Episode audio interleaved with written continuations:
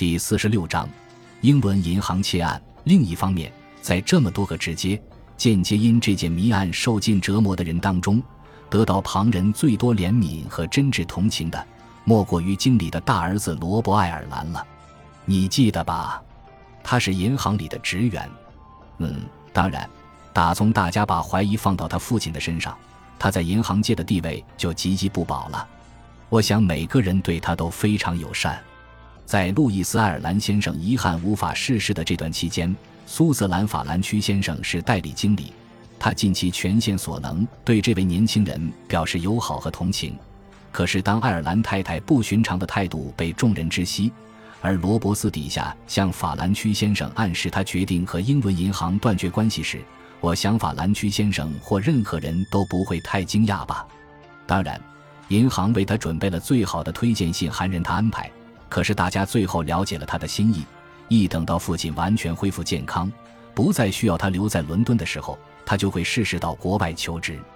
他提到了为新殖民地的军力和警力而组织的新志愿团，而如果他希望借此把他和伦敦银行界的一切关系都抛得远远的，坦白说，没有人会怪他。这儿子的态度当然没有使他父亲的处境有任何改善，显然。连经理的家人都对他的无辜放弃了希望，可是他绝对是无辜的。你一定记得，一等到这可怜人能够为自己说句话，事实就很清楚了。他说的这些话也是有用意的。爱尔兰先生乃是爱好音乐，现在也是。出事那天晚上，他在俱乐部里坐着，看到当天的报纸上刊载着皇后音乐厅的演唱会，是一出特别吸引人的剧目。他的穿着并不正式，可是感到一股无法抗拒的欲望，想去听听这出吸引人的音乐剧，就算一两幕也好，所以就逛到音乐厅去了。好，这一类的不在场证明通常是很难证实的。可是说来也奇怪，幸运女神这次却眷顾了爱尔兰先生，可能是为了补偿他最近太任性而给他的严重打击。爱尔兰先生的座位似乎有点问题，他是在售票口买的票。一进到内厅，却发现位子被一位顽固的女士误坐了。那女士不肯把位子让出来，爱尔兰先生只好叫经理来。几个服务员不但记得这件事，还认得这一位无辜但成为争辩焦点的先生的脸和外貌。一等到爱尔兰先生能够为自己讲话，他就提起这件事，并且提到可以为他作证的那些人。你得承认，那些人指认了他，使得警察和民众都很惊讶。因为他们已经认定，除了英伦银行经理本人外，其他人不可能犯下这个罪行。除此之外，爱尔兰先生相当富有，在联邦银行的存款数目不小，还有很多私人财富，这都是他多年俭省度日的结果。他必须证明他是否真的立即需要五千英镑，这也是那天晚上从保险柜里被偷走的总数。他拥有许多证券，只要发出通知后一小时。他就可以筹足两倍于这数字的钱，他的寿险费用也全付清了，他没有任何债务，不是一张五英镑钞票就可以打发的。那个要命的晚上，他的确记得要守夜人不要拴上他办公室的门，因为他想到回家的时候可能要写一两封信。可是后来他完全忘了这回事。音乐会结束后，他在牛津街上的家门外遇到儿子，根本没再想到公事。办公室的大门是关着的。看起来没有任何不寻常的迹象。詹姆斯·费尔拜恩说：“他非常肯定曾经听到艾太太惊讶地说：‘啊，路易斯，你到底在这里做什么？’爱尔兰先生却坚决否认他那时在办公室里。因此，詹姆斯·费尔拜恩说看到艾太太，很显然只是他的幻觉。爱尔兰先生辞去了他英伦银行经理的职位。他和他太太一定感觉到，大体而言。”关于艾家已有太多的闲言碎语和丑闻，这对银行绝非易事。更何况，爱尔兰先生的健康已不如从前。他现在在西廷堡有栋漂亮的房子，闲时养花、食草自娱。而在伦敦，除了直接与这件谜案有关的人之外，只有我知道这件谜团的真正答案。我常在想，那位英伦银行的前任经理对这件事到底知道多少？角落里的老人沉默了好一阵子。他刚开始讲这故事时，保利波顿小姐就下定决心要专心听他叙述和案子有关的每一点证据，然后亦步亦趋跟着每一点线索思考，好让他自己得出结论，也好让那稻草人似的老古董对他的灵敏反应来个措手不及。可是他什么也没说，因为他得不出结论。每个人都被这个案子搞得一头雾水，而且从舆论开始怀疑爱尔兰先生不忠诚，到证实他的品德绝无问题，这过程中的几个转折都曾经让大家讶异不已。有一两个人曾经怀疑爱尔兰太太才是真正的小偷，可是很快就放弃了这个想法。爱尔兰太太有的是钱，窃案发生在六个月前，这段时间里由她荷包里掏出的钱，没有一张查出是被偷的银行钞票。更何况，他一定有个同谋，因为那天晚上经理室里另外有人。而如果这个人是他的同谋，为什么他要冒险当着詹姆斯·费尔拜恩的面大声讲话而出卖他？如果把灯熄了，让大厅一片漆黑，那不是简单的多了吗？你完全想差了。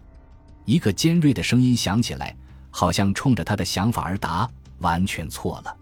如果你想学到我的归纳方法。”提高你的推理能力，你一定要跟着我的逻辑走。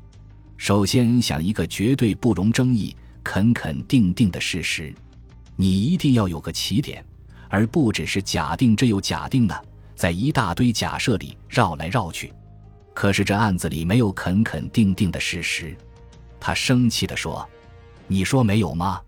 他静静地说：“三月二十五日晚上十一点半以前，五千英镑的银行钞票被偷了。”难道这不是个肯定的事实吗？没错，只有这个是肯定的。而且，保险柜的钥匙没有被扒走，所以保险柜一定是用正常的钥匙开的。他震惊地打断他：“难道你说不是个肯定的事实？”这我晓得。他怒气冲冲地接上他的话：“这也就是为什么大家都同意詹姆斯·费尔拜恩不可能好，詹姆斯·费尔拜恩不可能这样那样。”他却看到玻璃门是从里面反锁起来的。艾太太看到她丈夫昏倒在打开的保险柜前，亲自打开门让詹姆斯·费尔拜恩进入经理室，难道不是个肯定的事实？这当然是个肯定的事实。而如果保险柜是用正常的钥匙打开的，一定是拿得到钥匙的人去打开的。任何用头脑的都会认为这也是个肯定的事实。可是，在经理室里的那个人，完全正确。在经理室的那个人，这个人是怎样的一个人？请你一条条列举出来。这可笑的老人每说一点，就在细绳上打一个他钟爱的结。这个人是那天晚上可以拿到保险柜钥匙，而经理甚至他太太都没有察觉的人，并且是个爱尔兰太太愿意为他编造一个明显谎言的人，一个属于高等中产阶级的女人，而且是个英国女人。会愿意为不相干的人做伪证吗？当然不会。她可能为了丈夫这样做，大家都认为她的确是为了丈夫，可是却从来没有想过，她也可能为了儿子这样做。她儿子，宝丽惊叫起来：“是啊，她是个聪明的女人。”她突然热切地冒出这些话，是个既有勇气又沉着的女人。我想，我没看过有谁能跟她比的。她上床之前跑下楼去看最后的邮车有没有送信来，看到丈夫办公室的门半开着，她推开门，借着匆忙中划的一根火柴，她马上明白有小偷站在打开的保险柜前面，而且她已经认出来那个小偷就是她儿子。就在这个时候，她听到守夜人的脚步声走进玻璃门，没有时间警告儿子了，她不晓得玻璃门已经锁上。他只想到詹姆斯·费尔拜恩可能会打开电灯，看到那年轻人正在偷银行的保险柜，要让守夜人放心，只有一个法子。晚上这个时候，只有一个人有权待在这里，所以她毫不迟疑地叫出她丈夫的名字。注意，我非常相信那女人当时只想争取时间，而且相信她希望她儿子还没有机会违背良心犯下这么重的罪行。母亲和儿子之间发生了什么事？我们永远不会知道，可是我们知道的是，那年轻的无赖带着赃款逃掉了，而且他相信他的母亲绝不会出卖他。可怜的女人，那一晚一定够她受的了。可是她又聪明又有远见，知道她的举动不会对丈夫的品德有损，所以她做了这件唯一能做的事来救儿子，甚至帮他挡住他父亲的怒火，还大胆地否认了詹姆斯·费尔拜恩的说辞。当然，她完全清楚丈夫可以轻易洗清罪嫌，而别人对于她的评论，最坏也不过是说她相信丈夫有罪而企图去救他。她寄望将来有机会把她在窃案中任何复杂的罪名洗刷干净。现在大家都已经忘了大部分的详情，警方还在注意詹姆斯·菲尔拜恩的工作动态和爱尔兰太太花的钱。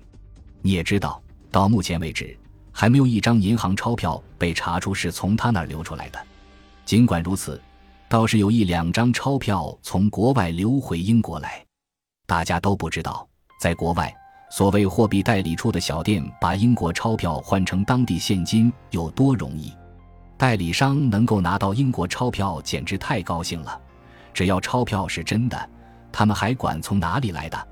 然后再过一两个礼拜，代理商连是谁拿这样一张钞票来换的都无法确定了。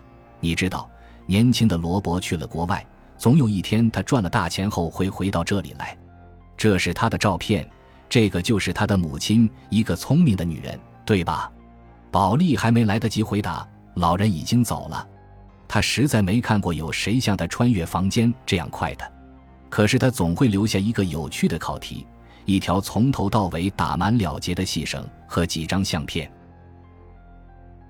感谢您的收听，喜欢别忘了订阅加关注，主页有更多精彩内容。